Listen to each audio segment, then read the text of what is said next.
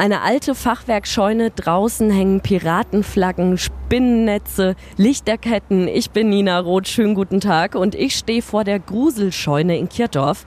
Schon zum neunten Mal verwandelt das Team der Gruselscheune dieses alte Gebäude in einen wahren Ort des Grauens und zwar in mühevoller Handarbeit.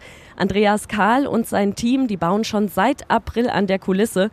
Was habt ihr euch denn dieses Jahr einfallen lassen? Dieses Jahr ist unser Motto Fluch der Scheune, sprich Fluch der Karibik mit viel Piraten und viel Zombies. Das will ich mir jetzt natürlich mal anschauen. Ich nehme all meinen Mut zusammen. Jacqueline Winter wird mich begleiten. Hier geht es erstmal durch einen Vorhang und wir kommen in den ersten Raum. Oh, ja, da begegnet mir schon der erste Pirat. Da hängen Totenköpfe von der Decke, rotes Licht, Nebel ist da. Da stellen sich mir ehrlich gesagt direkt die Nackenhaare auf. Und dabei habe ich noch Glück, denn wenn die Gruselscheune für die Besucher geöffnet ist, dann geistern hier auch noch Erschrecker durch die Gegend. Jacqueline, das ist wirklich nur was für die ganz Mutigen, oder?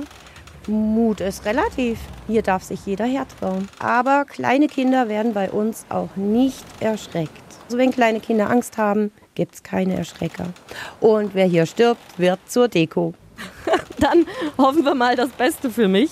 Wir gehen noch mal einen Raum weiter durch ein rundes Tor, ein Schrein für den Teufel, so sieht's fast aus.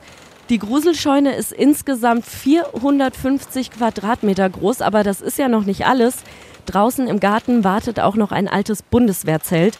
Es ist wirklich beeindruckend, was Sie hier auf die Beine stellen. Und das machen Sie ja alles für den guten Zweck. Auf jeden Fall. Das ist für den guten Zweck. Und zwar geht alles, was wir einnehmen an Spenden, an Marcel Wilhelm mit seinem Projekt Krebs kennt keine Kilometer. Gruseln für den guten Zweck, das geht in der Gruselscheune in Kirdorf. Heute ab 15 Uhr für die Kids und dann ab 18 Uhr für die ganz Mutigen. Dann lauern hier nämlich Erschrecker mit den fiesen Masken in den Ecken der Scheune. Für Essen und Getränke ist gesorgt, das Ganze auf Spendenbasis und ich hoffe, dass ich hier jetzt wieder heil rauskomme. Nina Roth aus der Gruselscheune in Kirdorf.